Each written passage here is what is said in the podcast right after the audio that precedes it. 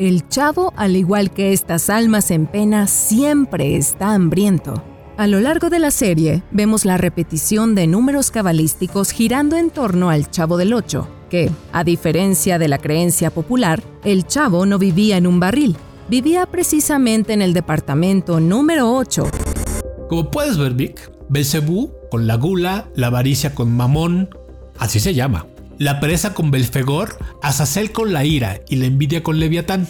Estos son los demonios que están disfrazados en los personajes secundarios, todo para vender la idea de normalidad. Y estas almas condenadas sigan sufriendo en este pedazo infernal que llevamos la vecindad. Oye, güey, pero sí sabes que los exorcismos son reales, ¿cierto? Ya sabía. Uf, avísame, casi no llego. Perdón. Ángeles, demonios, Dios Lucifer. Durante siglos la humanidad ha estado maravillada y al mismo tiempo aterrorizada por estos seres, algunos inspirándonos, dando fuerzas en momentos difíciles, creadores de empatía con nuestros semejantes, otros convirtiendo tus pesadillas en realidad, primero seduciendo tu mente, tentándola con lo prohibido, solo con la intención de perturbarla hasta la paranoia, carcomiendo poco a poco hasta dejar un vacío donde tu alma se encontraba. Tacos de ñañaras. Nos vamos a morir porque estamos a merced de algo o alguien.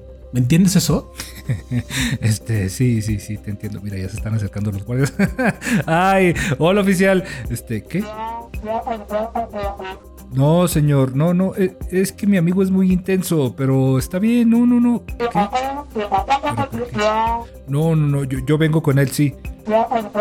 Sé que está asustando a la gente, sí, sé que está asustando a la gente, a la, a la señora. No, no, pero ¿yo qué puedo hacer? No, no, no me puede sacar. No, chingada. Yo no. ah, yo nomás quería ver a Rosa Sal. Rosa. Rosa Salvaje. Va. Después del 2000 llegó otra profecía, y parecía ser que esta vez sí se cumpliría, pues la fecha viene de un calendario perteneciente a una cultura ancestral y que en su momento fue de las más importantes de América. Sus avances en la astronomía y otras áreas científicas fueron razón suficiente para darle peso a la profecía, la cultura maya. Se creía que el 21 de diciembre del 2012 el mundo terminaría, Total, déjame te explico.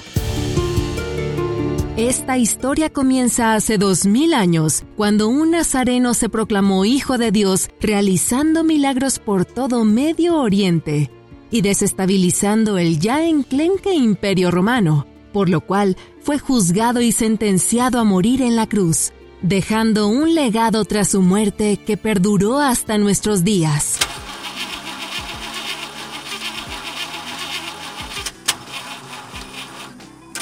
Este. Oye, Vic, eh, ¿sabes qué pasó? Algo, algo. Hijo, güey, te vas a reír, güey, neto.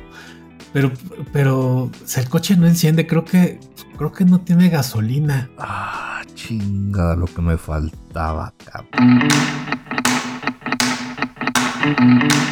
Existen misterios sin resolver, lugares sin descubrir, pero uno de los más resguardados es el Área 51. Tacos de ñañaras.